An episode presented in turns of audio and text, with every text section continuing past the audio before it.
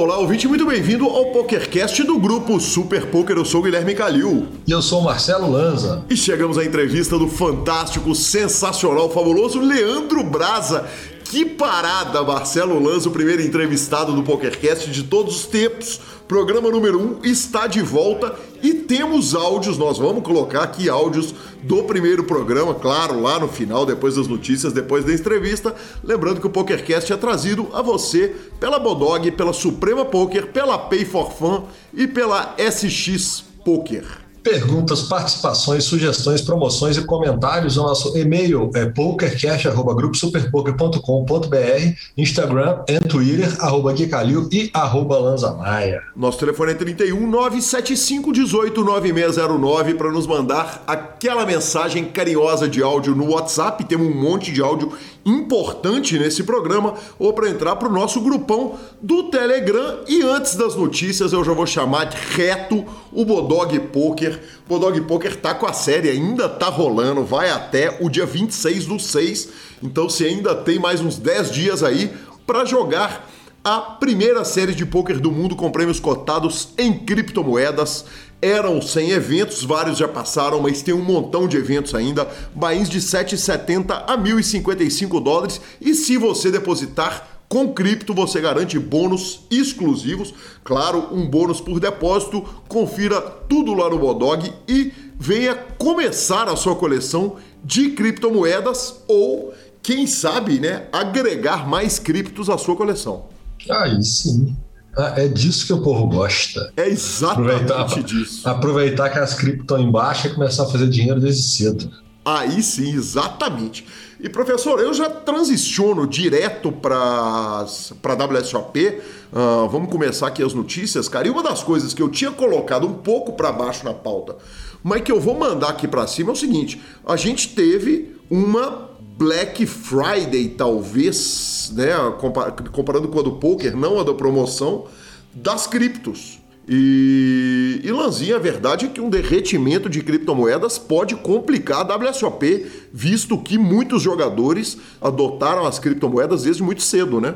É, não, não é o melhor cenário, né? Para a turma, principalmente da turma que está jogando mais caro e tal. Até imagino que uma grande parte desses jogadores para o WSOP devem estar tá mais safe, porque o derretimento começou ali logo um pouco mais depois do, do início do, do, evento, então muita gente já fez suas conversões, transações, já está com seu dinheiro já depositado lá, lá para dar os seus bains. Acredito que uma grande maioria já faz isso, né? alguns depósitos antecipados de valores, mas é, é preocupante como o mercado geral, né? E para o poker é um pouquinho mais preocupante, porque muita gente deixa seus ativos em cripto. Exatamente, exatamente. E a gente começa, Lanzinha, nós começamos uma tradição no programa passado e nós vamos continuar, que é ouvir aqueles áudios maravilhosos. Na semana passada a gente ouviu o áudio do Murilo a respeito da nova casa da WSOP. Agora temos mais dois, ninguém menos que Yuri Nerd Guy e Paulo Gini, começando com o áudio de Paulo Gini falando de Bales e Rio. Fala Gui, beleza? É, você pediu um áudio do que eu estou achando do, do, do WSOP novo aqui no Paris e no Bales. Então, estou aqui uma semana já e já dá para ter uma noção mais exata, né, de como das diferenças, né, entre aqui e o Rio. É, acho que tem prós e contras. Vamos lá, os salões estão bem bonitos, o salão da, da nave mãe lá e das mesas finais tá super bacana. Eu só achei que as duas mesas paralelas é, o Rail está muito, muito próximo. Eu fiquei lá junto da mesa final do, do Murilo até, até ele cair lá em, em, em quarto, né? E está muito próximo, dá para ver muito a carta de todo mundo, entendeu? Então isso pode ser um problema lá para frente, ou mesmo quando tiver duas torcidas se pegando, como às vezes acontece. Mas ele está super bonito. É, eu acho que um problema é a distância entre o Paris e o Bales, os dois salões. É, para quem tem problema de locomoção, alguma coisa assim, dá uns 5 minutos andando. Não é uma coisa muito cômoda, né? Então você acaba até perdendo tempo, né? Você, você jogando um torneio de 30 minutos lá, para você, quando quebra sua mesa no Paris, você tem que ir pro baile, você perde ali, pelo menos você vai perder uns 10 minutos até quebrar a mesa, você ir pro salão e tudo mais. Então isso, isso é um problema. É, o ar-condicionado no, no Bares também não estava funcionando esses dias, está muito, muito quente.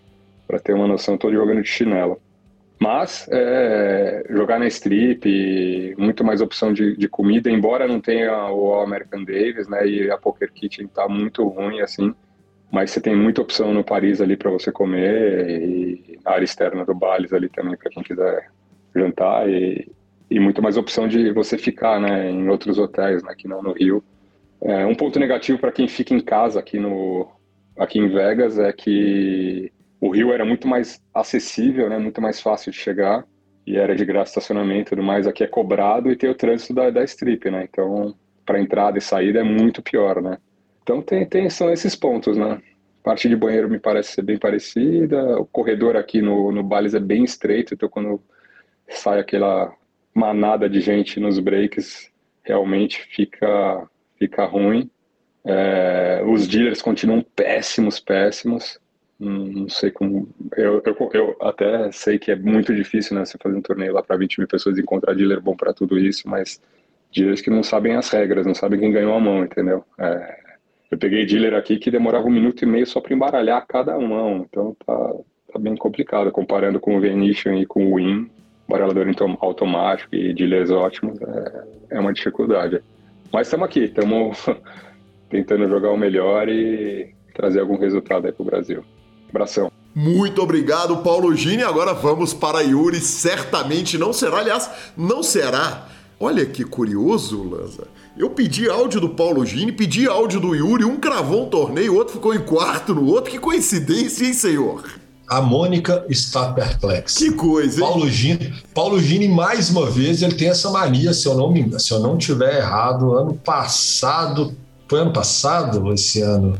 Sei, pré-série, os primeiros torneios ali, acho que foi do Win, ele arrumou um troféuzão bonito, eu acho que foi o Gini mesmo, que é aquele troféuzão do hotel, e já foi para a série de peito aberto, pleno, maravilhoso, porque eu sei ganhar de cara na chegada é bom demais, né? Isso. Você já tira o peso, jogar para frente, jogar para frente é uma delícia. O problema é jogar atrás do ferro. Isso. Essa turma não sabe o que é ferro. Não sabe o que é ferro. E vamos pro áudio do Yuri. Fala, meu querido, beleza? Cara, eu achei muito melhor a estrutura aqui e só tem um ponto que é pior do que o Rio, e eu vou começar por ele, que é o acesso, né? O acesso ao rio era muito fácil, tinha acesso por trás, pela rua de trás, tinham três ruas de acesso, eu acho, ao estacionamento. Estacionamento gigante e tal, mas essa é a única coisa. Aqui o acesso é um pouco mais difícil, porque é no meio da strip, né? Mas o resto é tudo muito melhor. Tem muita opção de restaurante para comer no dinner break, no Rio você tinha que sair, pegar um carro e ir até algum lugar para comer. Só aí já ia 15, 20 minutos do seu dinner break. Aqui isso já não acontece. É, eu estou ficando no hotel do evento por enquanto, enquanto minha família não chega. E os quartos são muito mais perto do jogo, então dá para subir no break tranquilo para fazer o que quiser. É, que mais? O ar condicionado não é tão gelado, mas assim, essa parte, quando tem esses torneios muito grandes, tipo Colossos, esses torneios que dão sei lá quantas mil pessoas, o salão que, que rolam esses torneios, ele fica até quente demais. Esse é um ponto, esse é um ponto negativo, assim. Mas é só nessa ocasião mesmo. Quando tá rolando um torneio normal, ele é, fica uma temperatura bem, bem boa. Mas quando o salão tá muito, mas muito cheio, acaba ficando um pouco quente. Mas é muito melhor do que ficar morrendo de frio, igual ficava no Rio, né? Que parecia que tava 15 graus lá dentro. Era muito bizarro isso. É... E é isso aí. Aí eles fizeram até umas, uns sets de fichas novos, uns dois ou três. Então não são sempre aquelas fichas super velhas, tem um monte de set novo. E é isso aí. Tá muito melhor, na minha opinião. Muito obrigado, obrigado Yuri, obrigado Paulo Gini pela gentileza de parar, mandar um áudio aqui pro PokerCast, contar para quem não tá, ou, ou no, no, seu caso, para quem ainda não está em Vegas, contar como é que tá lá, Lanzinho. Aliás, o senhor tá indo semana que vem, né? Tô indo semana que vem, Tô animadão. É, gravamos o programa antes, estamos, quer dizer, o próximo programa ainda não vão ter bastidores direto, mas a partir da outra semana eu já vou dar. A gente pode fazer uma brincadeira, porque eu acho que muitos ouvintes nossos, assim como eu, não tiveram a oportunidade de ir. Sim. Então eu vou dar aquelas primeiras impressões, Fraga. Ah, o mineirinho, o mineirinho na cidade grande vai chegar lá e vai ver o negócio de de perto. Então, assim, alguns apertos que eu vou passar, com certeza eu adoro passar vergonha e alguns apertos, principalmente por alguns motivos de língua, por alguns motivos de ambientação, por alguns motivos locais, eu vou poder contar para a turma mais pertinho. Cara, aí eu faço muita questão de áudios de Gabriela Belisário, né? Porque a gente precisa do áudio dela também para regular a conta dela, pelo amor de Deus, né? One time, né? Faz. É, não, esperamos, não esperamos nada menos do que isso, né? Exatamente. Vamos para cobertura evento a evento? Evento a evento, começando no evento número 14, Six Handed Low Limit Holding Buy-in de 1.500 dólares. Cara, os números estão impressionantes dos 2.392 jogadores que tivemos. Tivemos como melhores brasileiros o Felipe Ketzer, que homem, aliás, como tá fazendo ITM, já falamos dele do programa passado, vamos falar mais dele nesse programa. Ficou na posição de número 258, levou 2.600 dólares para casa e na posição de número 314, João Simão levou para casa 2.405 dólares. Evento número 15, aqueles do sabor Omar High Low Air Battle Championship buy de 10 mil dólares. É, vale a gente lembrar que os eventos Championship são os que declaram o campeão né, o campeão de cada uma das modalidades é quem ganha o Championship e dessa vez, segundo o bracelete dele. Aliás, uma curiosidade, Lanza. Na semana passada a gente falou de um monte de gente que estava ganhando quarto bracelete. Essa semana tem um monte de bracelete virgem na WSOP, um monte de primeiro bracelete. Não foi o caso do Daniel Zeck, norte-americano, levou 441 mil dólares arredondando. Evento número 16, No Limit Holding, buy de 3 mil dólares. 1.240 entradas. O primeiro colocado foi o Stephen Lehner, da Áustria, levou 560 mil dólares. Aí, na quinta colocação, tivemos ninguém menos que Alex Foxen, 133 mil dólares. Mas aí tivemos Felipe Mojave Ramos, 34 colocado, levou mais de 15 mil dólares. E Felipe Ketzer, olha ele aí de novo, quase 7K doletas. Evento número 17, Mixed Triple Doll Low Ball Limit. 2.500 dólares. O campeão foi Dominique Sarli, dos Estados Unidos, 164 mil dólares. Evento número 18, Freeze Out No Limit Holding, mil dólares de Bahia. Olha, primeiro bracelete do Brian Schultz, aliás, eu falei né, a respeito da, da, da saga dos primeiros braceletes, são vários nessa série que a gente está apresentando hoje, mas tivemos Vitor de Souza Coutinho 1.751 dólares. Eu até cogitei a possibilidade de ser o Vitor Brasil, mas no caso dele, Brasil é sobrenome, esse Vitor é de Salvador e não do Rio de Janeiro. Então a gente vai pedir aquela desculpa, porque muitas vezes a gente conhece o jogador pelo nick online e fala e acaba não se ligando, né? A gente fala pelo nome completo, que é o que está posto lá. A gente aceita aquela mensagenzinha de correção do amigo ouvinte quando quiser nos corrigir a respeito disso. Evento número 19, High Roller Pot Limit Omaha 800 buy de 25 mil dólares. Exatamente, esse evento baratinho gerou um primeiro campeão, Tong Li da China, leva seu primeiro bracelete, quase um milhão e meio de dólares. Na vigésima colocação, ele, o homem, a lenda, o mito, o homem que você pegou na aposta, Yuri Zivielewski, 50.575 dólares. Evento número 20, Limit Dust 7 Low Ball Triple Draw 1.500 dólares de Bahia. jogador russo Denis Nesterenko ganhou o seu primeiro bracelete nesse evento. Evento número 21, Monster Stack no Limit Hold'em Bahia de 1.500 dólares. Olha, para nossa tristeza, o Michael Jukic, uh, dos Estados Unidos, levou quase um milhão de dólares. Por quê?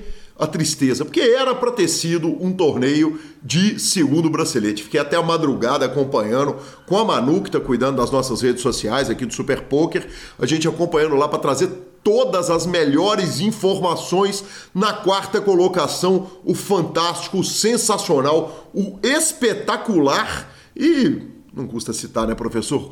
O atleta torcedor do glorioso Clube Atlético Mineiro, João Simão, pegou a quarta colocação, 341 mil dólares. Que homem, professor! Que homem! Lembrando que é um field de 6.501 jogadores. É gente para chorar. É para chorar. Eu achei, eu achei que viu o palavrão, viu, professor? Educação, né? Educação, achei, achei fino. Achei, tive com seus é. pais, aliás, tive com seus pais essa semana, né? Que festa, meus parabéns de novo, feliz aniversário de novo. E tive muita educação de fato. Muito obrigado. Uh, cento, na posição de número 121, Eider da Cruz levou 7.500 dólares, ele que é de Porto Alegre. E na posição de número 240, Igor Pinheiro, 5.742 dólares. Vamos, Brasil. Evento número 22, Seven Card Studies Championship, buying de 10 mil dólares. Campeão mundial de Seven Card Stud para a WSOP de 2022 é ninguém menos que Adam Friedman. Levou seu quinto bracelete, mas esbarramos, hein, Lanza? O Filipinho. Nossa, Filipinho, hein? O Filipinho, hein? Aquele que a gente mais gosta, né? Phil Ive, terceiro colocado, 108 mil dólares. Tá vindo, tá vindo. Evento número 23, Six Handed Limit Holding, buying de 3 mil dólares. 213 uh, entradas, o Jerry Osmus ganhou esse bracelete, 142.147 dólares, quarto bracelete do jogador, que homem. Evento número 24, Flip and Go No Limit Holding Present by Digi Poker, buy de mil dólares. Que isso, agora eu rasguei. Rasgou o inglês, já tá treinando, hein, professor? Já tá treinando para chegar em Vegas semana que vem, que homem. Cara, esse evento é demais, né? Todo mundo recebe três cartas, distribui-se as cartas, abre o flop, tem uma descarte e é um flipaço. Todo mundo tem que jogar a primeira mão. Quem classifica já está ITM e o torneio continua normalmente. Vamos falar dos brasileiros, que é o que importa, né? Felipe Ketzer, mais uma vez ITM, 2.880 dólares. E Felipe Mojave Ramos, 2.340 dólares, com a 92ª colocação. Uma coisa importante a gente apontar, né? Esse evento, como são mil dólares que são bem rapidinhos, sempre existe o risco da parcelada ter dado 10, 12, 18 ou 32 tiros, né? Então é sobre isso que eu quero falar. Ah. Teve um atleta que já ganhou o bracelete esse ano, chamado Scott Saver, que deu 43 tiros nesse evento. 43 Era, não tiros. Foi 42? Eu tava com o número de 42. Pô, pô, que seja, vamos dar um desconto. Eles devolveram para ele. Não, toma esse é de graça, vai. Cada, cada 42 bainhas o senhor ganha um. Ô, ô Lanzinha, você me lembra de uma frase que a gente falava nas antigas do Cash Game ali, naquele clube que o senhor tinha ali na Avenida do Contorno? Que parceiro! Que parceiro! Que parceiro! Ah, não, e detalhe, ele não passou pro dia 2. Não, é, não, não passou da mesa, né? Tá louco. Se, se eu tivesse passado com os 40, com um dos 42 tiros, ele tava em TM, meu patrão. que fenômeno. Que coisa maravilhosa. Evento número 25, No Limit Holding Deep Stack, buying de 800 dólares. Olha, você falou em 800 dólares. Uh, na, na, posição de número 88, por falar em oitos, tivemos ele, o homem além do sensacional Roberli Felício, de Anápolis, Goiás, o nosso dono de bracelete, primeiro recreativo a ganhar um bracelete da WSOP, 3.870 dólares o Roberli levou pela colocação. Evento número 26, Limit Holding Championship, buy-in de 10 mil dólares. Lazinha, o grande campeão desse evento foi Jonathan Cohen, uh, norte-americano, 245.678 dólares, uma reta final, com nomes, alguns nomes relativamente conhecidos aí, Matthew Gonzalez, uh, Chad Eversglade. E como você apontou, tá aí um torneio que tem chance de André Acari ter jogado, né? É, ele gosta, hein? A modalidade que ele gosta. Exatamente. Eu, particularmente, tenho pavor dela, mas eu sei que ele gosta. Eu me divirto a pampa. Aliás, eu vou te falar que se bobear, a maior narração que eu fiz na minha vida foi uma narração do Bruno Boteon, que me explicou uma entrada em. Eu lembro disso, Exatamente. cara. Ele me contou esse caso. Ele fez Ele me contou esse caso. torneio, valendo bracelete. E eu narrei, Felipe Mojave Ramos depois entrou na, na, na, transmissão. Cara, eu tenho muito orgulho daquele trabalho, porque eu estudo o jogo Limit, e especialmente para aquela transmissão, eu tinha estudado muito mais. Eu tinha passado o dia estudando uma barbaridade ali, o, o livro dos Mixed Games do Dylan Lind, e tenho muito carinho com esse trabalho que fiz. Evento número 27, Shootout no Limit Holding, buy de 1.500 dólares. É, para quem não sabe, o Shootout é o seguinte, é um se tem gol por vez, né? Começa a mesa, quem vai escravando a mesa vai passando para os eventos seguintes. Primeiro bracelete do Michael Simhai, norte-americano, 241 mil dólares. Evento número 28, High Roller, Pot Limit Omaha, 50 mil dólares de buy. O homem ganhou o segundo bracelete Pot Limit Omaha em séries seguidas, back-to-back. -back. Robert Cohen, do Reino Unido, leva 1.393.816 dólares. Vale lembrar, Lanzinha, buy de 50 mil dólares. Quando entrevistado pela equipe de campo, ele disse o seguinte: mesma coisa, é apenas pot limit Omaha. Obviamente é muito mais difícil empurrar os outros porque as pessoas estão mais dispostas a gamblear. Você não consegue atropelar ninguém. As pessoas estão mais dispostas a gamblear a 50 mil dólares. É Omaha, né, meu patrão? É. Achei que a turma estava mais disposta a gamblear, mais barato, mas tá tudo certo. Quem, quem, quem, sabe nós julgamos fora todo um discurso a respeito de criptomoedas lá no começo. Quem sabe? Quem sabe? Evento número 29, No Limit Dust to Seven, Low Ball Draw.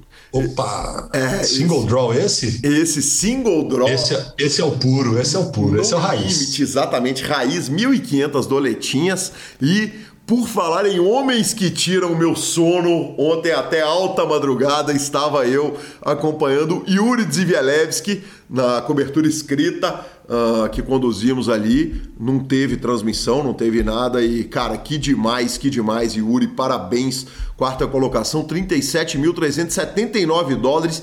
Teve perto, viu? Teve perto. Ele mostrou peito, chovou quando tinha que chovar. E, e, apesar da gente não, não, não ter tido a chance de acompanhar muito de perto, foi demais. O grande campeão do torneio foi o Max Coleman, levou 128 mil dólares. Boa.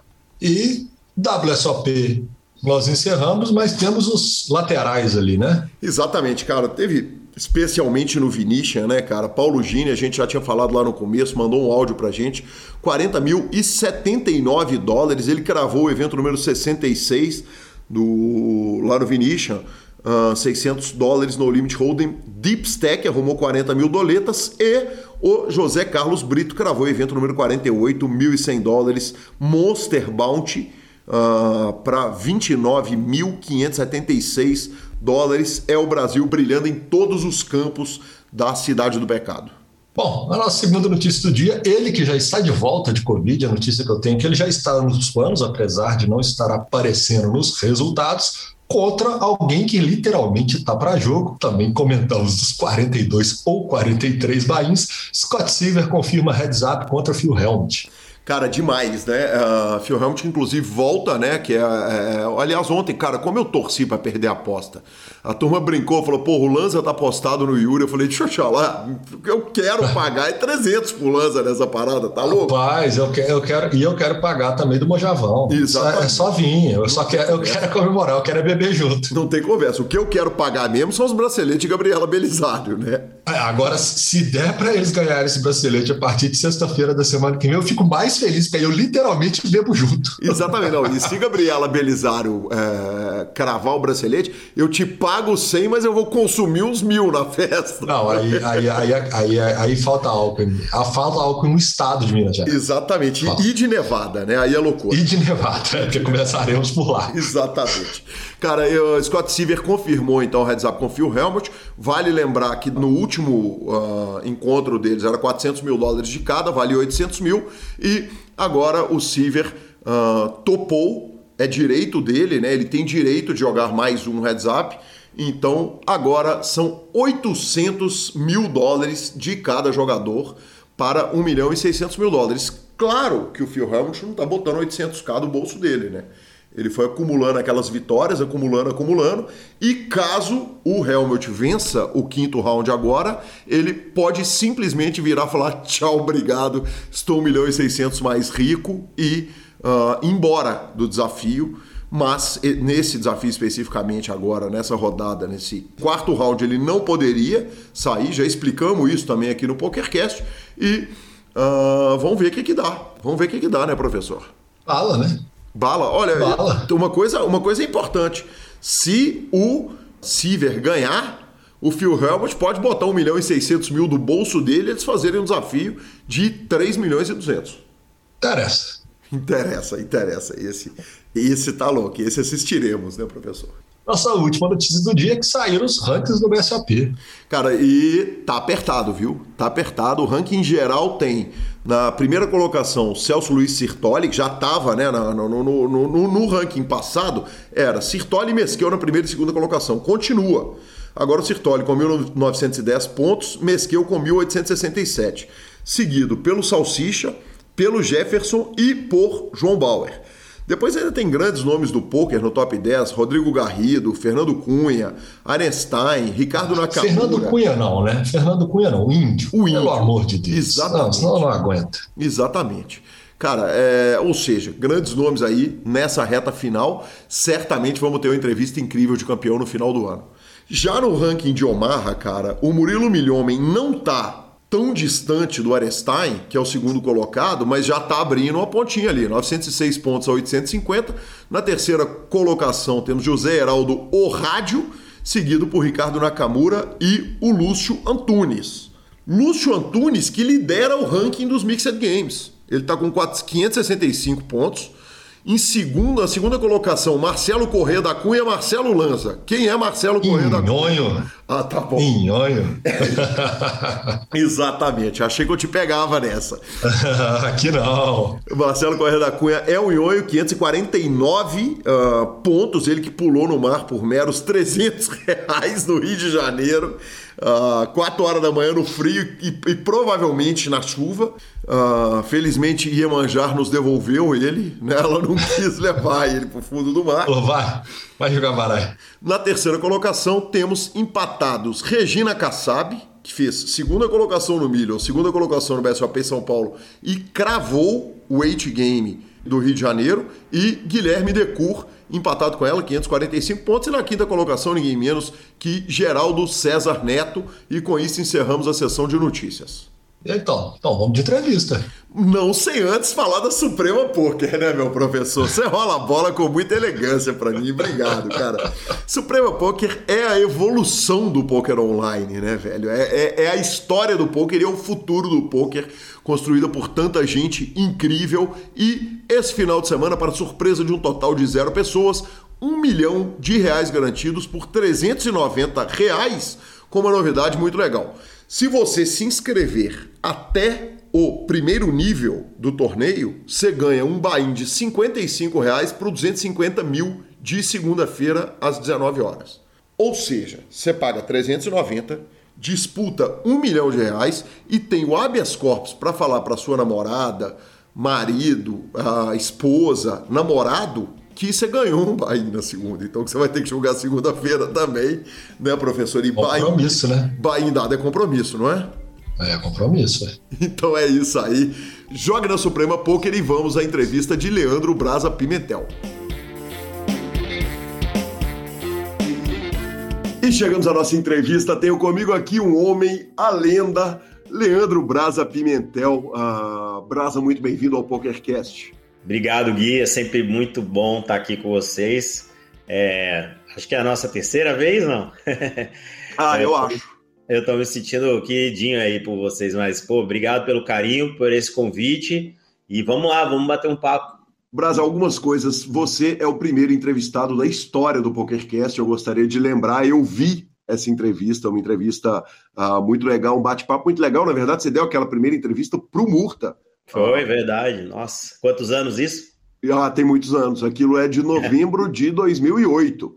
Nossa, é, bastante. E Brasa, não, uh, eu vinha preparando a pauta da entrevista e qualquer forma que se for contar a história do poker nacional, uh, se você não se, se, o seu nome não for citado muitas vezes, essa história está sendo mal contada. Ela estaria sendo mal contada. Uh, eu acho que a gente vai falar, não, certamente a gente vai falar da construção toda, mas eu queria começar a falar do Brasa antes lá do poker, lá do comecinho, a gente dá uma passada, que é importante a gente dar uma passada pela sua carreira, porque o PokerCast tem muito ouvinte que está chegando agora e que pode naturalmente não ter ouvido a história. Brasa, você estava antes de todo mundo praticamente, né? Tava lá quase junto, talvez, com o CK, com o Raul lá no início. Como que o poker aparece na vida do, do Leandro Brasa?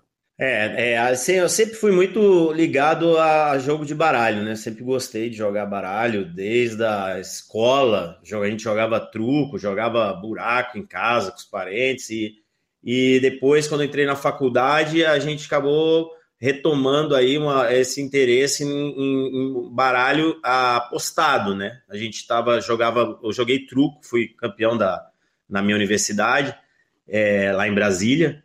Só que o truco estava tava interessante, mas alguns parceiros falaram: olha, tem poker assim, sabe?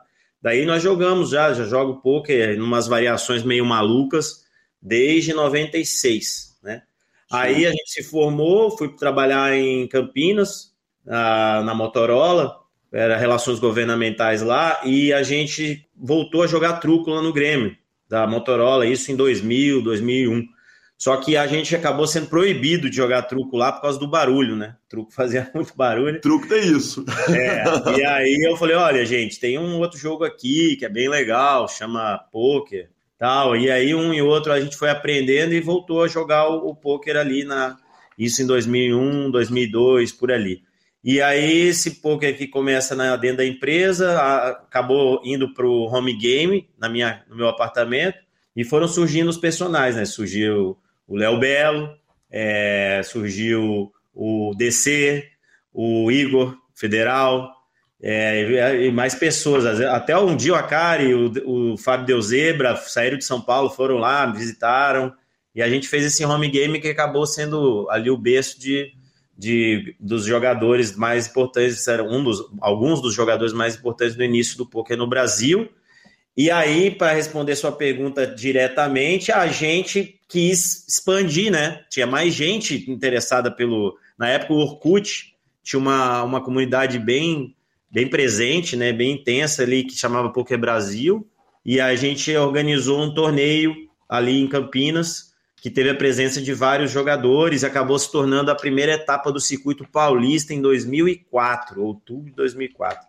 Que e é aí, o, aí, o CBH teve... é o circuito mais tradicional, né? Até hoje é, é, é, o mais antigo e em atividade, certamente. Exatamente. Daí não teve mais fim, né? Porque da, da etapa de Campinas foi para a etapa de São Paulo, São Caetano, mais e mais pessoas participando. A gente def, definiu que ia ser um circuito, acho que fez 10 etapas, terminou em 2005.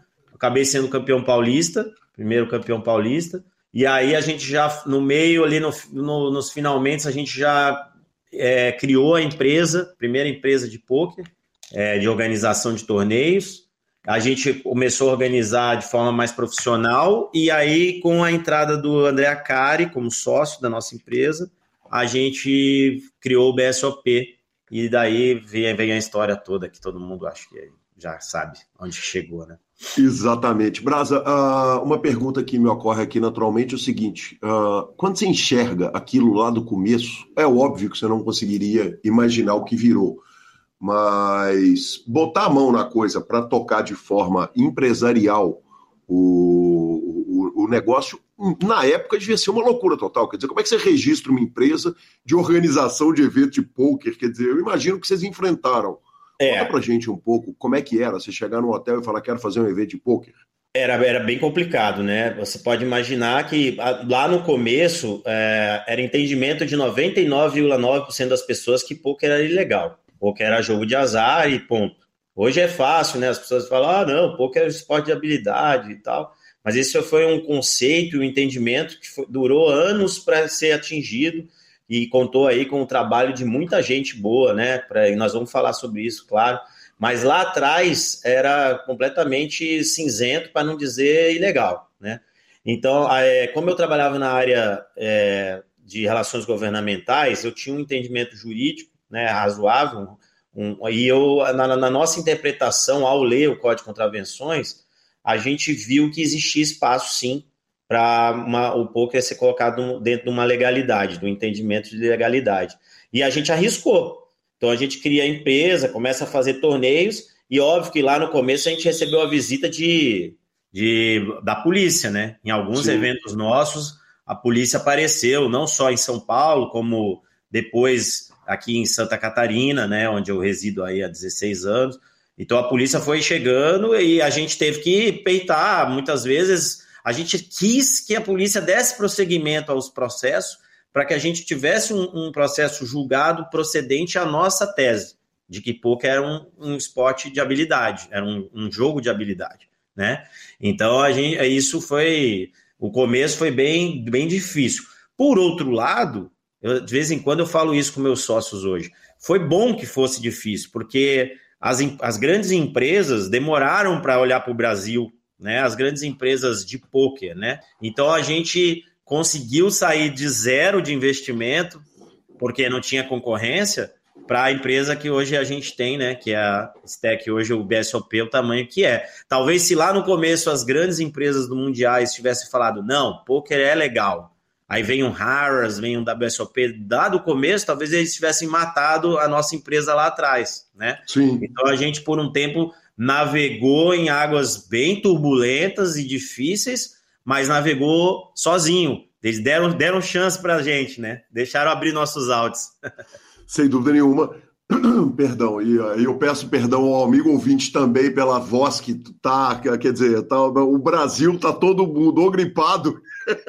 é, nesse time também. Então tá nós muito estamos frio do, aqui, rapaz. Tá exatamente, tá do, do, do, nariz com problema no, em Santa Catarina, o nariz com problema nas Minas Gerais, então já pedimos é. desculpa antecipadamente. Certamente não vai atrapalhar em nada o nosso papo. Brasa, uh, você falou o seguinte: a gente quis que a polícia chegasse e conduzisse o processo para a gente ter uma vitória, mas por mais que você. Uh, eu não vou falar que é um coin flip perigoso, mas é o 80-20 que pode bater os 20 também, né? Da, da, da ilegalidade. A gente não sabe o que, que, o que, que vai acontecer no judiciário. Quer dizer, isso pode cair na mão do juiz que, que tem um problema, que tem. É, é a questão é que a gente não estava mais é, satisfeito em, ter, em não ter uma definição. Ainda que a definição fosse, em alguns casos foi, tá, em primeira instância, contrária ao nosso entendimento, é, é melhor um entendimento, uma definição do que, os, do que ficar na, sem saber onde a gente vai pisar.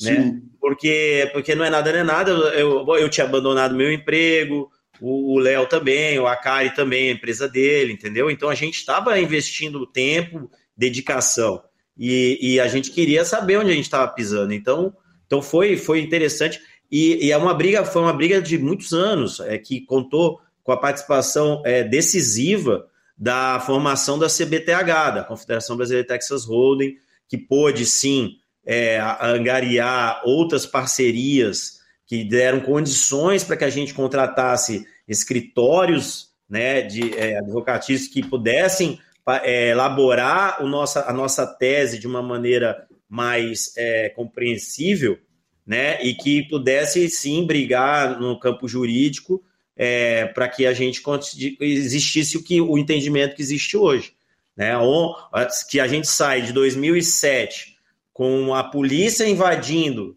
entrando no, no, no torneio dos campeões do BSOP, torneio mais importante do ano, a gente sai de 2007 com isso, com hoje a gente fazendo torneio em Brasília para as forças policiais e jurídicas, onde só joga juiz, embargador, delegado, entendeu?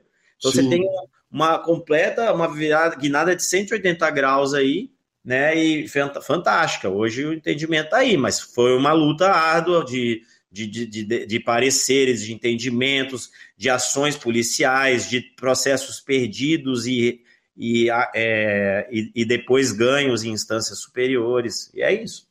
Brasa, e teve apoio dos sites, quer dizer, na época, Full Tilt PokerStars, Best Poker foi, foi apoiador do, do, do, BSOP de primeira hora. Uh, eles apoiavam a luta, quer dizer, eles davam suporte, dinheiro, enfim, ajuda? Sem dúvida. Na verdade, eu, eu, eu, disse aqui CBTH, mas a gente lembra CBTH teve, teve a força, teve força para chegar onde chegou com a ajuda dos sites, ajuda decisiva. Os sites é, claro, ninguém é 100% bonzinho no mundo. Os sites queriam né, o mercado nacional é, desenvolvido, crescido. Então, eles sim apoiaram, contribuíram financeiramente, contribuíram também em termos de inteligência e conhecimento é, no, nos argumentos, porque eu, eu acredito que essa, esse debate, essa discussão de legalidade do poker aconteceu em diversos países. Sim. Né? Games of Chance ou Games of Skill, né? Então, é, o, o poker se torna um game of skill em alguns países, que é um entendimento também que foi, foi debatido, né? Sem dúvida nenhuma, sem dúvida nenhuma. Brasa, lá no seu começo de carreira, na hora que você sentava para jogar com os caras da Motorola, depois sentava para jogar, porque os seus sócios eram a realeza da, da malandragem do poker nacional, no melhor sentido da palavra malandragem. Dizer, o Federal é um grande jogador, o DC, eu não, não lembro do DC jogando, né? Mas, mas a cara era sócio e tal. Uh, você já se destacava na hora que você sentava nessas mesas com os caras? Como é que era o seu jogo com os caras da empresa e como é que era o seu jogo quando você sentava com os sócios, porque os sócios naturalmente montavam o torneio, organizavam o torneio, mas jogavam os torneios. Isso, isso. É, vale lembrar, muito bem, ainda bem que você tocou no assunto, que a gente monta a empresa e monta torneio porque a gente queria jogar, né? É, era como se você quisesse bater uma bolinha, mas você não tem campo de futebol, você vai lá e arma, arruma um jeito de fazer uma. bota dois chinelos e faz o gol ali, porque você quer jogar, né? Depois que surge a, a ideia, a oportunidade de ganhar alguma coisa com a organização. Mas em, em, sempre foi a nossa postura sempre foi de jogar, de ter um, um, um aonde jogar. Então, sim, era engraçado. A gente tinha uma, um Excel né, do nosso home game, e ali a gente era, era cash game, claro, né? E ali a gente marcava, então dava. Eu, eu acho que o primeiro ano eu fui bem. eu dei enjoada na turma. E o, mas era. Putz, é, depois a coisa extrapolou, né? A gente queria era o torneio cada vez com mais participação, com gente dura, difícil mesmo. A gente sabia do CK, a gente sabia do Raul, a gente sabia de outros jogadores que já tinham ido para o WSOP, né? Então, que lá atrás mesmo, era um sonho, né?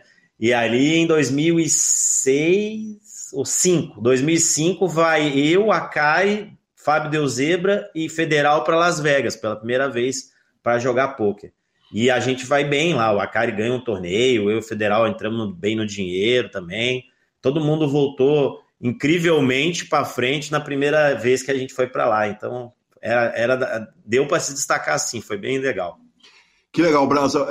É, essa ida de 2005 para Las Vegas, e aí você pode mandar o entrevistador para aquele lugar se você tiver vontade, fica à vontade, mas vocês estão indo com que dinheiro? Quer dizer, é com o dinheiro do poker que vocês estão ganhando aqui, é com o dinheiro que vocês estão ganhando? Também, também, sim, sim. Na verdade, a gente fez as contas ali e viu que não era caro ir para Vegas, né?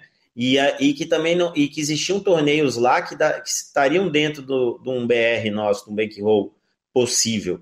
Né? A, gente não, a gente vai com a intenção. Inclusive, a gente vai fora da época do WSOP, tá? A gente foi em outubro, se não me engano. E ali a gente jogou um circuit. E o circuit, o WSOP Circuit, tinha uns torneios de 300 dólares, uns sides eventos, assim. Então, foi, foi bem interessante. Teve um torneio de aniversário do Doyle Brunson. Então, sim, o Akari já tinha acertado alguns torneios online no PokerStars.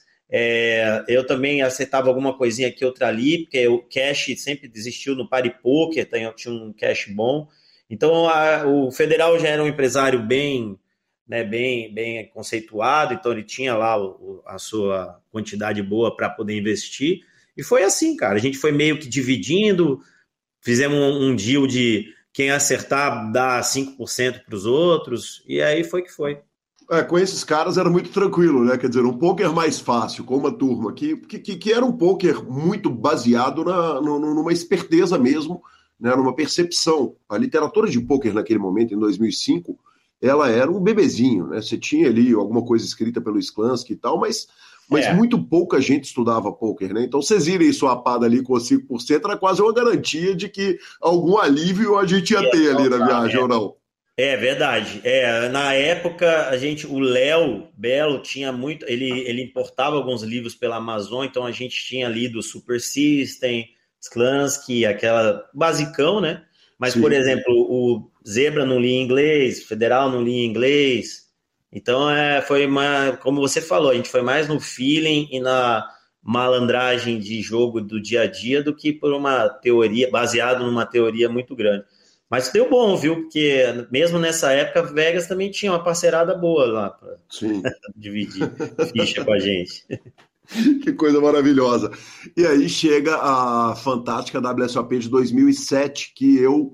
É, é o meu primeiro momento sentado no site da WSOP, apertando F5 para ter as notícias ali. É aquela mesa final sua fantástica de 2007 aquela série você já vai para fazer uma retaça, quer dizer, o momento entre 2005 e 2007, o que, que acontece para chegar no ponto de você fazer uma, uma mesa final, o Juliano Maezano ser bolha de uma mesa final também da WSOP? É, a gente já tinha ido em 2006, eu, eu ganhei uma vaga no main event no PokerStars, então eu já fui já tinha ido jogado no ano anterior, né, WSOP main event, já, é, já não era assim primeira ida realmente. E, uh, e nesse ano de 2007 eu tive o patrocínio da Tower Torneio. Né? Então a gente foi com uma retinha razoável ali, nada muito caro, né? E para nossa felicidade, logo na, acho que no segundo torneio já foi esse torneio de 1.500 dólares, WSOP 1.500, que deu 3.100 e poucas pessoas.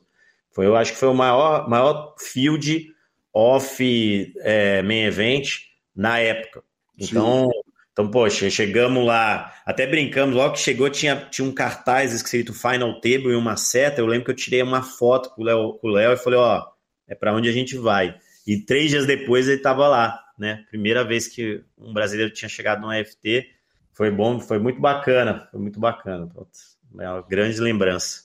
Que demais, que momento maravilhoso. Com uma curiosidade, né? A torcida não podia assistir. Então, é. uh, uma coisa que eu vi em matérias da época é que a torcida ficou do lado de fora da, do lugar onde você estava jogando, assistindo no corredor, com meia hora de delay. Foi uma, foi uma loucura. Isso aí, para você entender, ela, o, a WS, o WSP nunca tinha feito uma transmissão, um streaming de nenhum torneio deles.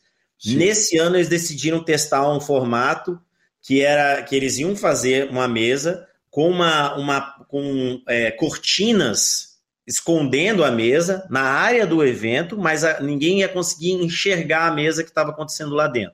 E cada jogador poderia escolher duas pessoas para assistir, é, ficar na torcida. Então também não é, não foi sem torcida, né? Eu escolhi o Léo, que era também patrocinado pela Tower na época, e, eu, e a gente sorteou outros e foi o rádio. Então eu fiquei com que o rádio valeu aí por uns 30, né? Torcedores. Sim, o rádio sabe ser barulhento quando a gente precisa do barulho, né? E aí, mas, mas ninguém aceitou isso, né? A torcida brasileira na época era, já era mais barulhenta do, até do que é hoje, eu acho. Então o que, que aconteceu? Ficou a Cari Federal e mais uns 20 do lado de fora da cortina, do outro lado da cortina, berrando e perguntando. Ah, o call! E eu ia narrando para ele ali, né? O que estava acontecendo. E eles batiam na cortina, fizeram um escarcel. Foi uma, uma loucura esse streaming aí. Foi uma pena a mesa final, porque eu entrei segundo em fichas e logo no começo uh, eu joguei um 70-30, a Svalete com trás e 10, ó, em pré, que o cara acerta o 10 no River, a gente fica culto e aí consegue ainda chegar em quarto lugar. Mas, mas se eu puxo aquela mão ali, a história poderia ter sido diferente. E a galera estava torcendo muito do lado de fora. Quando caiu 10, eu, eu quase não tive coragem de dizer para eles que a, que a, a bad beat tinha acontecido. Foi, foi bem intenso. Vale dizer que é o seguinte, a quarta colocação rendeu 190 mil dólares, 189.249 dólares uh, naquele 2007, com todo mundo ainda swapado, quer dizer, a, a turma toda ainda tinha o pulso ali, não, nessa aí a da galera dançou, né? em 2007, como eu fui patrocinado pela Tower, a gente acabou não, não tendo oportunidade de swapar com ninguém, porque seria assim, ah, um swap caso em algum momento num late game ali de um torneio tivesse um outro brasileiro, poderia propor, entendeu? Sim. Mas uh, eu fui limpo, é, que, uh, swapado com a Tower, né? Porque isso, Justo, né? Tal, teve um pedacinho para eles lá. E, e, aí, claro, depois que a gente ganha esse prêmio, eu tive uma reunião com eles em que a gente alterou a minha grade de torneios, né? Foi possível, por exemplo, dar Bahia no main event e, e jogar outros torneios mais caros já com a, o lucro do, do evento, né? Sim, perfeito, perfeito. Curiosamente, aquele torneio é o primeiro com registro em Random Mob que, que você tem. O primeiro registro é de, de junho de 2007, né, é, é, muito grandioso, né? Aquela mesa final era um momento muito especial para o Brasil. Brasa, você tinha, você teve o, o, primeiro patrocinador foi a Tower, quer dizer, você era a cara da Tower? Sim, na, nessa época foi, foi o primeiro site realmente que a gente teve um, um quase patrocínio, vamos dizer, do Pari Poker, porque na época do Circuito Paulista a gente trouxe o Clube do Poker como apoiador para a gente, né, nas primeiras é, temporada do Circuito Paulista. E o, e o Clube do Poker tinha uma simbiose com o Paripoker, né? Eles eram comissionados pelo Paripoker, então meio que o Paripoker patrocinou, mas indiretamente, né? A nossa participação em alguns torneios antes de 2007. Aí a Tower a gente teve essa, essa participação e por conta da mesa final e do resultado, me, uma pessoa, um empresário lá me procurou, um agente, melhor dizendo, agente de jogador, e, e disse que existiria a possibilidade de eu ser contratado pelo Full Tilt. Então ele, eu assino um contrato com esse, com essa, esse agente, ele vai ao Full Tilt e consegue um contrato para mim como Full Tilt Player, é Red Pro, né? Sim. E aí, aí, eu, aí eu converso com a Tower e a gente encerra nosso patrocínio com a Tower. Agradeço muito a época, né, a Tower. E aí eu, eu começo a ser Red Pro do Full Tilt com lá com o contrato do Full Tilt é, da forma como é ali. Interrompo rapidamente a sua entrevista para a gente falar da Pay for Fun. Pay for Fun, a turma da Pay for Fun tá direto do Peru e você pode votar na Biz Awards, que é um super prêmio da indústria de jogos. Mas se você não quiser votar, não tem problema não. Basta você saber que a Pay está concorrendo a melhor campanha de marketing, patrocinador do ano, mas olha esses dois prêmios. Concorre como o melhor método de pagamento, na minha opinião, o melhor porque é o que eu uso, e inovação e destaque da feira. Então, parabéns a Pay for Fun. Claro, é um método de pagamento, uma carteira digital. Você pode usar para transacionar dinheiro entre qualquer site que você quiser, praticamente todos os sites aceitam a Pay, e você pode sacar tudo do seu cartão de crédito pré-pago e pedir Uber, pizza, comida, Netflix e tal com aquele cartão maravilhoso internacional. Vamos que vamos, estamos de volta com Leandro Braza Pimentel. é uma coisa que o ouvinte mais novo pode não ter ideia, é o tamanho do Full Tilt, né, Brasa, naquele momento. Quer dizer, o Full Tilt era propaganda em todas as redes de televisão, de esportes, no Brasil, no mundo, uh, em todos os lugares. Quer dizer, o, o, tamanho do barulho que o Full Tilt fazia, o que significava ser Red Pro do Full Tilt naquele momento, é um negócio que é, é, é difícil colocar em palavras hoje, né? Ah, sim, o Full Tilt é, para mim, até hoje, é o site que eu mais gostei de jogar. É e, a, e a, o formato, a fórmula deles de, de, de, time, né, de Red Pro Team, era muito interessante. Você tinha grandes jogadores encabeçando ali, Phil Ive, Allen Cunningham, é, Seidel, cara, gente, o Ferguson, gente que, que pô, era, era a cara do poker, né?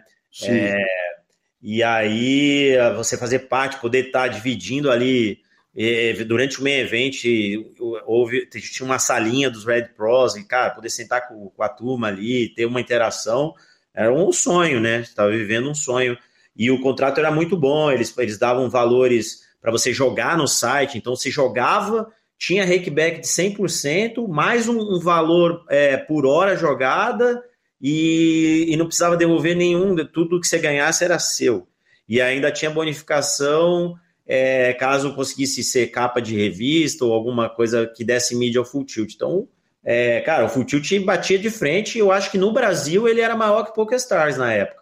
No Brasil, Sim. penetração Brasil. Então, o site era, era lindo. Ser Red Pro era, foi realmente um sonho ali na pra época.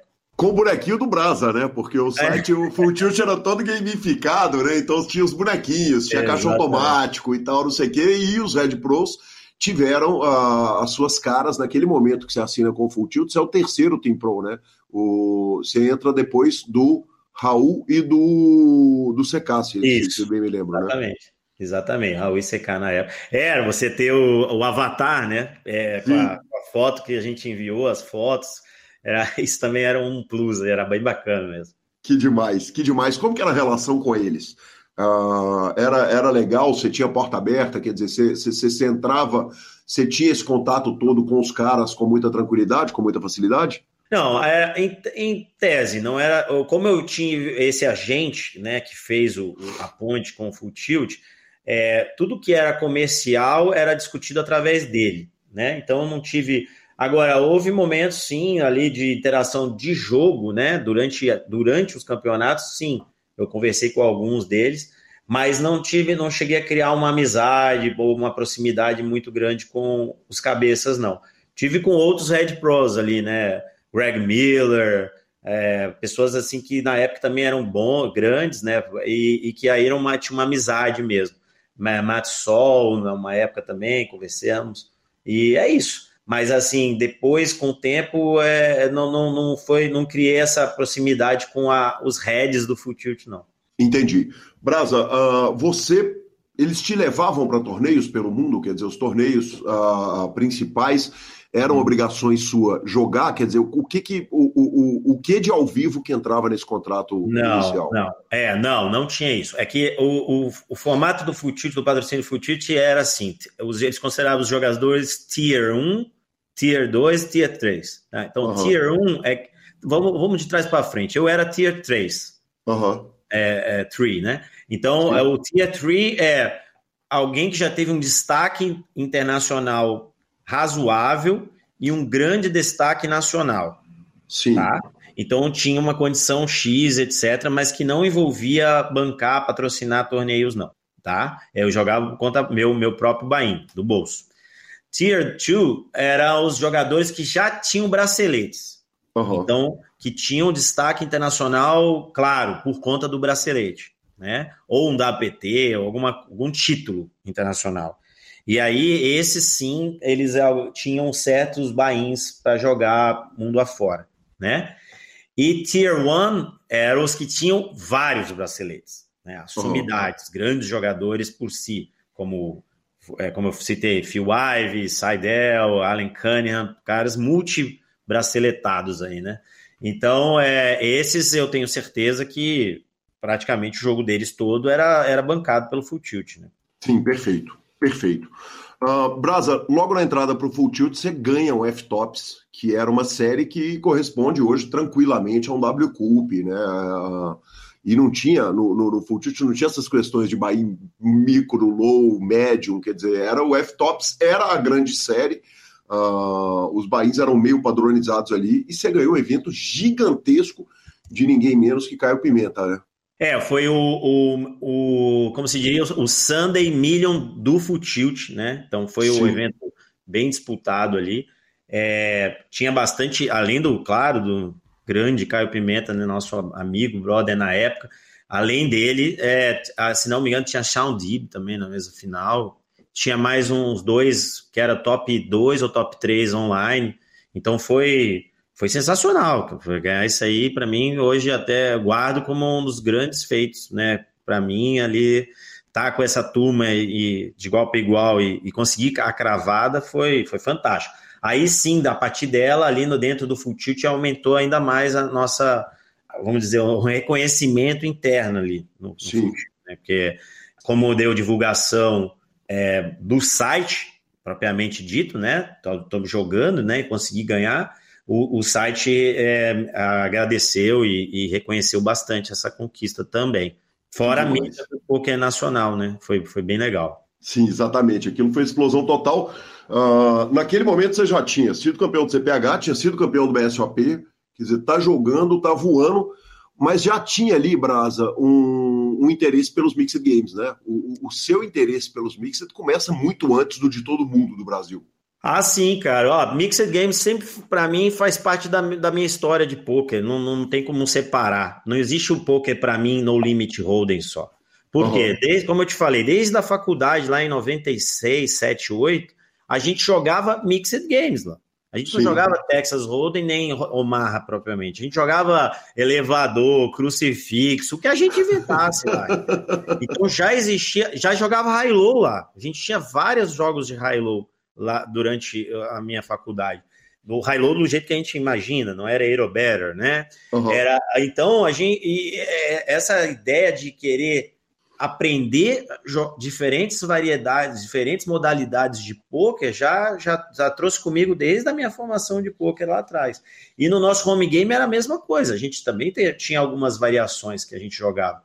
Então, aí vem, traz, sai dessa de, de, da faculdade ou do começo e traz, por exemplo, para 2007, se não me engano, foi 2007, durante um carnaval, eu fui jogar o Sunday Horse do Full Tilt, é, e que era um torneio de 215, bainha alto para a época, né? Sim. Muito alto. O Sunday Horse que tinha Chris Ferguson, Allen Cunningham, caras que, que tinham bracelete de horse, eu joguei esse e ganhei um Sunday Horse do Futilt também.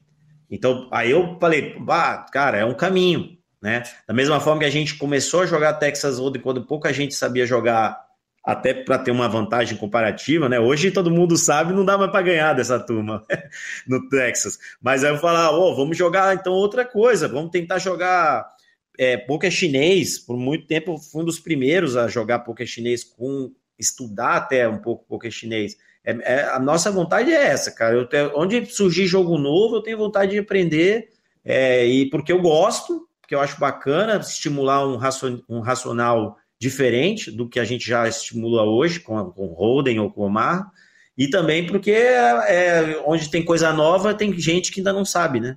Sim, exatamente. Exatamente. O, o Brasa, é, naquele momento, é, tem uma outra curiosidade relevante, que é o seguinte, também não tinha essas modalidades, não tinha o que disputar no Brasil, né? É, é não, era só online, né? Infelizmente, não tinha muito espaço para você criar um torneio de, de stud ou de qualquer. E, e a, a, nem tinha dealers, né? Pra, ia ser um, uma coisa um pouco complicada. Mas online, sim, online tinha um, já tinha um volume é, interessante, era, era, bem, era bem interessante jogar na época. Você tem que lembrar, Calil, que a época o mercado, os americanos jogavam online. Sim. Né? E os americanos é, são eram 80% do field. É, a presença Sim. americana, todo mundo nos Estados Unidos joga pouco. Então, Sim. e existem vários estados americanos onde o, outras modalidades são o principal modalidade de poker. São a principal. Por exemplo, é, tem estados lá que Seven Stud é, é, o, é o jogo, é o poker mais jogado, não é no Limit Hold'em. Historicamente. Tá? Pode ser que hoje, com a popularidade, isso tenha nivelado ou até passado. Mas nos Estados Unidos existe uma grande tradição de jogar Mixed Game. Então, online, é, as pessoas jogavam também. Sim. Perfeito. E uma outra curiosidade a respeito online é o seguinte: você está falando a respeito de um Sunday Horse do Full Tilt de 215 dólares. 215 dólares era o grande buy né? Tinha o torneio Sim. de terça-feira que era de mil dólares, mas o, o, high stakes de torneios online era uhum. o. Era 215, né? Sim, sem dúvida. É, você, mesmo nas séries especiais, não, dificilmente você tinha um buy maior que mil em uhum. grandes séries nessa época, 2007, 2008, 2009, sei lá. E aí sim, regular, torneio semanal, o maior era o, o Tuesday, se não me engano, que era de 1K no Full Tilt. O restante, os eventos principais, 215. Perfeito. Perfeito. E cash game, Brasa? Cash game é. Eu, eu me considero mais jogador de cash game do que de, de torneio, sim. Por quê? Porque é, a essa época, principalmente, hoje talvez não, vai. Mas a, a, a, grande maioria dos jogadores começam a jogar poker em home games, né? E home Sim. games que geralmente é uma mesa curta de seis, cinco amigos, geralmente vai ser cash, né? Então eu sempre gostei do cash, sempre é, joguei cash game, acho, acho o pessoal do torneio vai brigar se eu falar muito, muito incisivo, mas eu considero o cash game essencialmente mais técnico. Sim. Né? Por quê? Porque você pode, você, o, o jogo continua técnico, é, continua com o espaço de ser técnico por, por, todo o seu por toda a sua duração. Enquanto Sim. que o torneio, uma hora os blinds engolem a técnica, né? Então, acontecem jogadas onde o cara vai ao in pré porque ele tem que ir ao in pré, né? Sim. Então, não porque... E, e, e, a técnica do poker, claro, na minha opinião, né? Ela tem uma parte, uma, uma parte dela que está no, no pré-flop, mas, pra, na meu entendimento, o grande jogador ele se destaca no pós-flop, né? Em saber jogar em posição, saber jogar pós-flop. Então, o cash sempre tem flop, né? Sempre tem jogo pós-flop. E no torneio, não necessariamente, né? Isso, isso, isso ainda mais falando de no limit holding. Né? Brasa, você era uh, empurrado para jogar cash? Quer dizer, o Full Tilt gostava quando você jogava cash na mesa? Não, não, tem, não tinha nenhuma ação para isso, nesse sentido. É, eu gostava muito de jogar cash, por quê? Porque eu tinha um salário por hora, então Sim. o cash era bom. E eu tinha 100% de rakeback, então o rake gerado em cash é muito maior, muito maior volume do que eu ficar jogando é, 3, 4, 5 torneios simultâneos ali, né? Era mais fácil abrir duas, três, quatro mesas de cash e aí 100% de volta pro bolso, fantástico, né?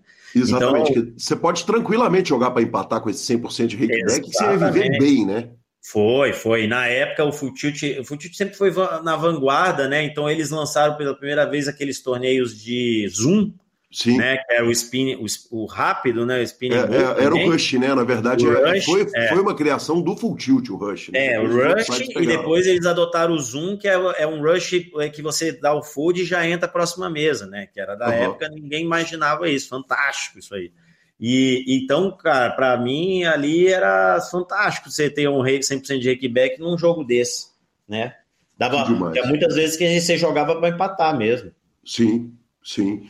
E o seu ganho por hora nas mesas, quer dizer, o que ele te pagava nas mesas, você podia estar em qualquer mesa? Valia o mesmo, a mesma coisa. Claro que o rakeback vai ser maior em mesas mais caras, mas você qualquer ganhava do full tilt uh, para estar na mesa 1, 2 ou na 5, 10, na 10, 20, a mesma coisa? Mesma coisa, era um valor por hora. Então uhum. a gente acabava jogando. É, eu, eu, em cash game, eu vou te falar que eu fui mais é, responsável é, na maioria das vezes do que às vezes em alguns torneios, né? Que a gente podia estar jogando fora do BR em um determinado momento da carreira e tal, mas o cash ou não, eu sempre fui, exceto quando vinha o Deus Zebra, o Federal, vinha, vinha aquele, né, o diabinho do ombro esquerdo e falava, vamos dar um tirinho na 2550? E aí a gente juntava ali, escolhia uma conta todo mundo botava lá 500 dólares, mil dólares, dois mil dólares cada um e sentava para bater de frente com a turma grande, que a 2550 é, era na época a maior mesa, a mesa mais cara e o sangue corria ali. Né? De Omar, tá? Diga-se de passagem. Cara, que homens, que homens maravilhosos os senhores. E os famosos projetinhos que eu nunca vi dar certo, né? Pode, ter, é. pode um ou outro ter dado, mas o, o normal era, era desastre, né? É, cara, eu vou, te, é, eu vou te falar, a gente nem mantinha muita conta disso, porque já deixei alguns, alguns anos da minha vida de raiva ali, na, de, de potes gigantes que a gente não puxou. Viu? Que demais, que demais. E, uh, Brasa, e aí o Full Tilt entra pro BSOP. Quer dizer, o BSOP começa apoiado pelo, pelo Best Poker. Quando o Full Tilt, o BSOP vira, a bandeira do BSOP vira Full Tilt, você estava no, no site? Claro, claro, eu estava tava assim. É, é, o, aí, falando como empresário, tá? Sim. O federal, eu já tinha tomado a minha decisão de vir morar em Santa Catarina, é, então eu praticamente uh, deixei de lado a operação, participar da operação.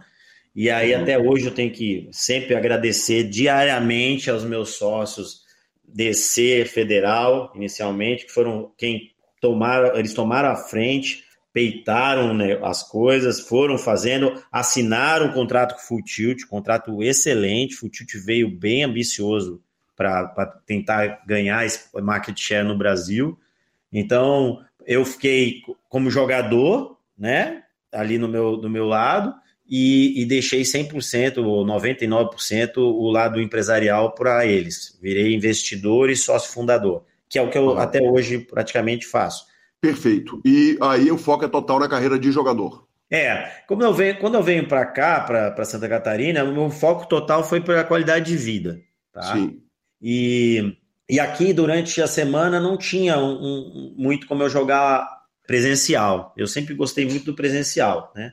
Então, eu, eu, claro, foquei muito no online, fui e tal, mas com o tempo uh, eu gostei, eu, até hoje eu fui desacelerando no lado do online, né?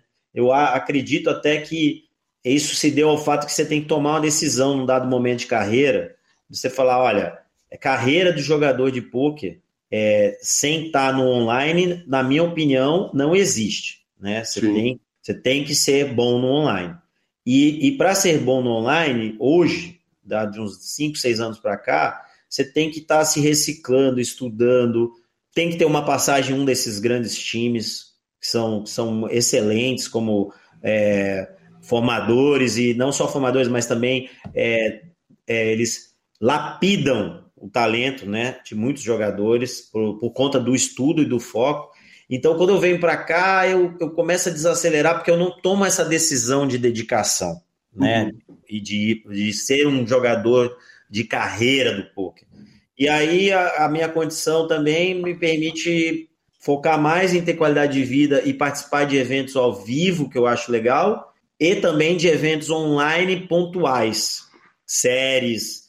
É, e eu começo a, a, também gostar mais do Omaha, então eu participo mais de eventos de Pot Limit Omaha. Uhum. Perfeito.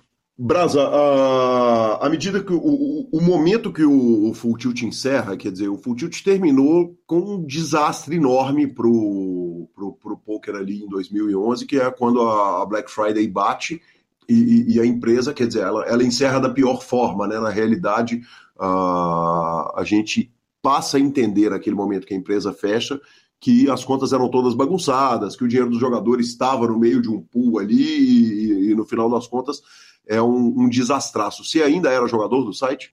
Sim, era. É a famosa Black Friday, não foi? Foi numa sexta-feira, se não me engano. E foi, para quem não acompanhou, só para a gente relembrar, foi o resultado de quase dois anos de investigação pelo Departamento de Justiça americano. Porque uhum. anos antes já foi aprovada uma lei nos Estados Unidos que impedia, né, tornava ilegal transações financeiras entre sites de gambling, jogo, poker e, e instituições financeiras, né? E aí, tanto que lá atrás, o Paripoker, que era o maior site do mundo, tinha mais jogadores, ele decide é, sair do mercado americano por Sim. conta dessa lei lá atrás. Ele faz uma interpretação conservadora e sai do mercado americano.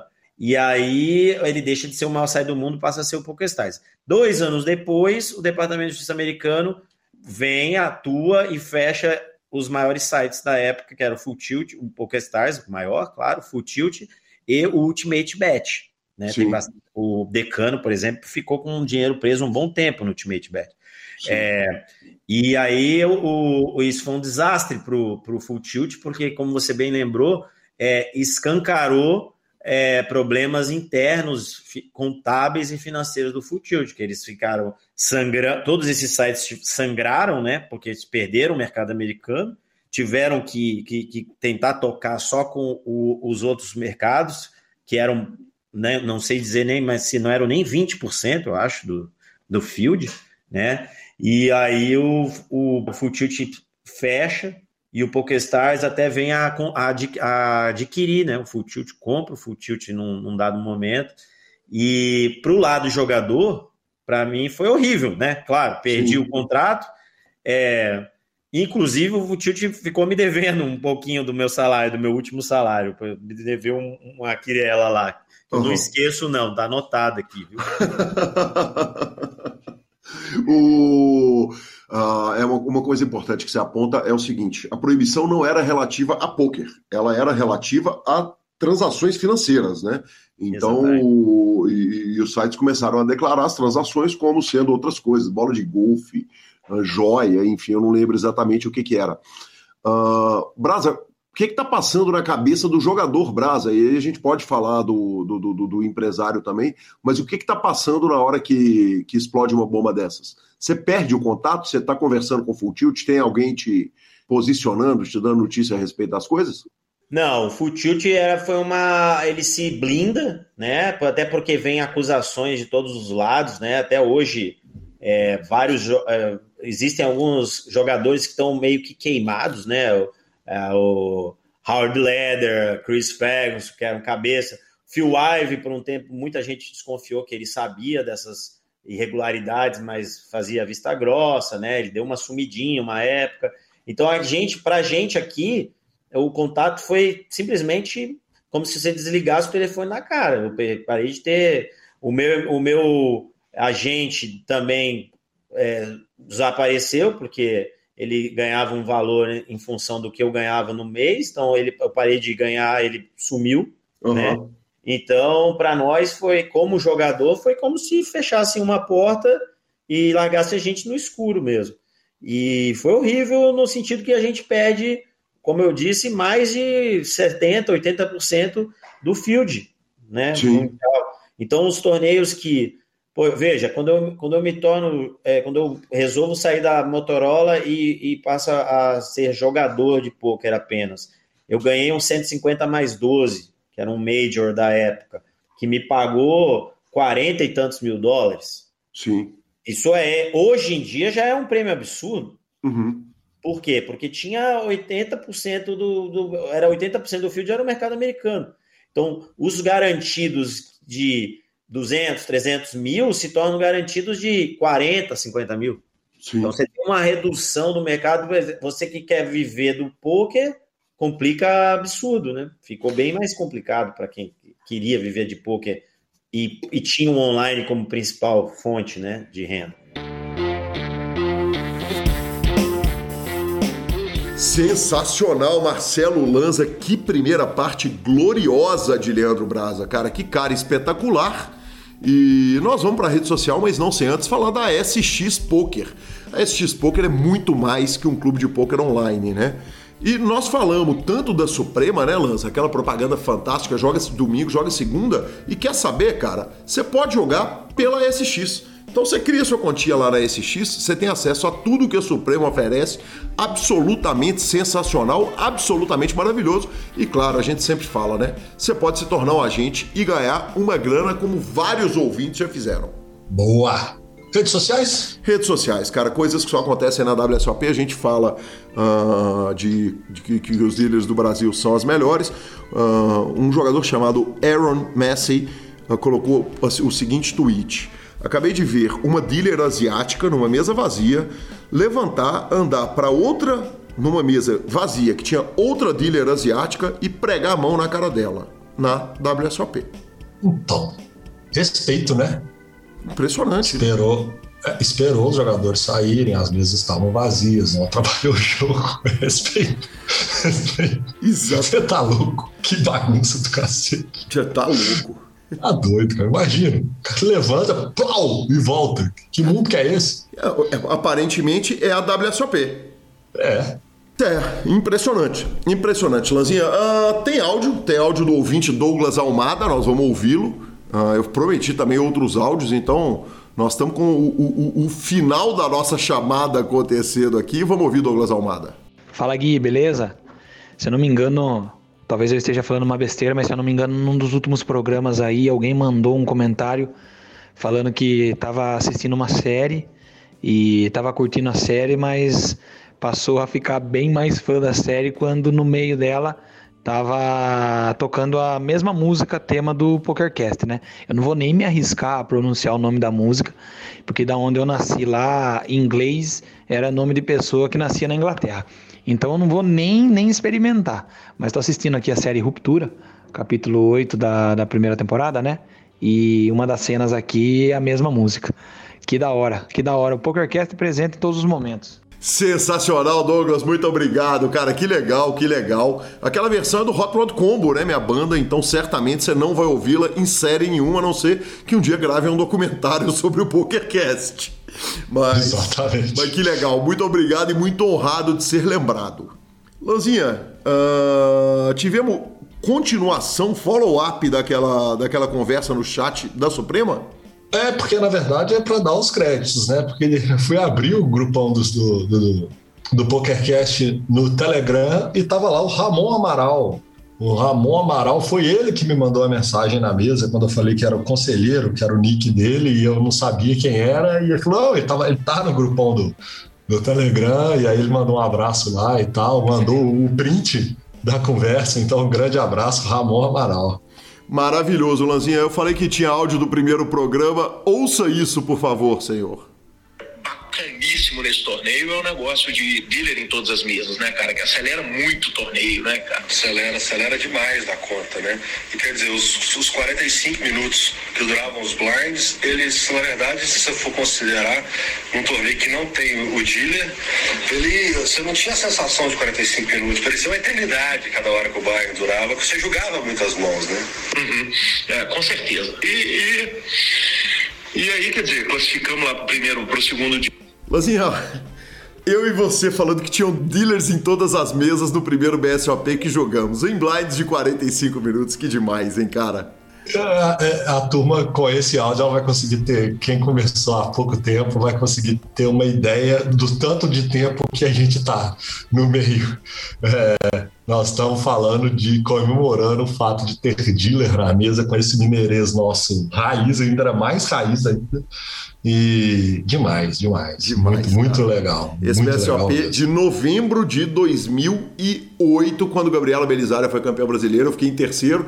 E Marcelo Lanz estava no rail torcendo pra mim e não pra Gabi. Exatamente. Porra, na época eu não conhecia a Gabi. Então estava lá, hashtag vamos Guilherme Calil. Vamos que vamos. Deu ela, né? Deu a lógica. Aí não mudou nada de lá para cá também. Exatamente. É uma constatação. Só uma constatação. Bora de finalização, então? Superpoker.com.br, tudo sobre poker no Brasil e no mundo. Onde tem poker, o Super Poker está na aba de clubes, a guia de clubes do Brasil, onde jogar a agenda diária de torneios, na aba de vídeos e no YouTube, transmissões ao vivo dos maiores torneios de poker do mundo, análises técnicas, mãos da semana e, claro, o PokerCast e Mibilisca.com, cobertura mão a mão de torneios pelo Brasil e pelo mundo. Dica cultural. Lanza, eu assisti Hustle arremessando alto com Adam Sandler e eu queria discutir com você. Você assistiu? Eu não consegui assistir ainda. Então ficou para semana que vem, porque você literalmente vai ter a chance de assistir no avião, dessa vez mesmo, Boa. né? E, e é um filme que eu vi o trailer, gostei da pegada e quero ver de verdade. Vi uma crítica muito, muito positiva e é um filme que realmente está no meu, no meu top 7 ali para ver. Cara, eu quero discutir esse filme com você, mas enquanto a gente não discute, uh, começou o Festival Inédit de documentários uh, musicais e eu tô maluco. Se a WSOP já come grande parte do meu dia, agora acabou tudo, acabou vida social e eu tô alucinado. Começou hoje, os filmes foram liberados hoje, eu já vi três filmes, porque tinha um que estava liberado antes. Os três que vi foram Mangue Beach, que conta a história do movimento Mangue Beach, Chico Science, Nação Zumbi, incrível o documentário, uma história que eu vivi à distância, né? Vivi aqui do Sudeste, mas mostrando a, aquela cena de Recife, animal. Assisti um filme chamado Quem Que Esteve, que é um, um documentário de 30 minutos da porta do show do Kiss, os de 1983, e um doc sobre karaokê, que coisa maravilhosa. Chama Endless Love, se não me engano, esse documentário. Mas corre lá no Inédit, que se você gosta de música e gosta de documentários, tem coisa lá para você ver. Cara, o Gui deu mais do que dica suficiente. Eu não consegui ver o filme, realmente não vi nada novo. Fica com as dicas de Guilherme Calil para essa semana. Muito obrigado. Ó, lembrando que é o seguinte, lá tem Garotos Podres, Belchior ainda para ser visto. Cara, é tanta coisa legal que eu vou falar. Não, não vai dar tempo para as próximas dicas culturais. Arroba Gui Calil e arroba Lanza Maia são os nossos Instagrams e Twitters, como diz Marcelo Lanza. PokerCast é trazido a você por Bodog Suprema Poker, Pay for Fun e SX Poker. Hoje gravado direto do Rabbit Bolinhas Studio. O PokerCast está no Spotify, Deezer, YouTube, Amazon Music e Podcast Players. Nos indique, nos dê 5 estrelas. E a edição é do maravilhoso Rodolfo Vidal. Um grande abraço a todos e até a próxima semana. Valeu!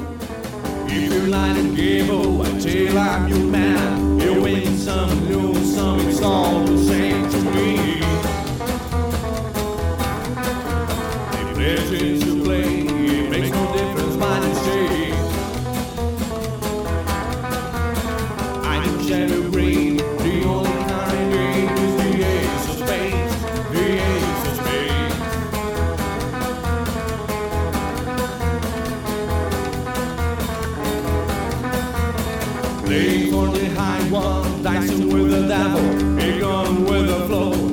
all a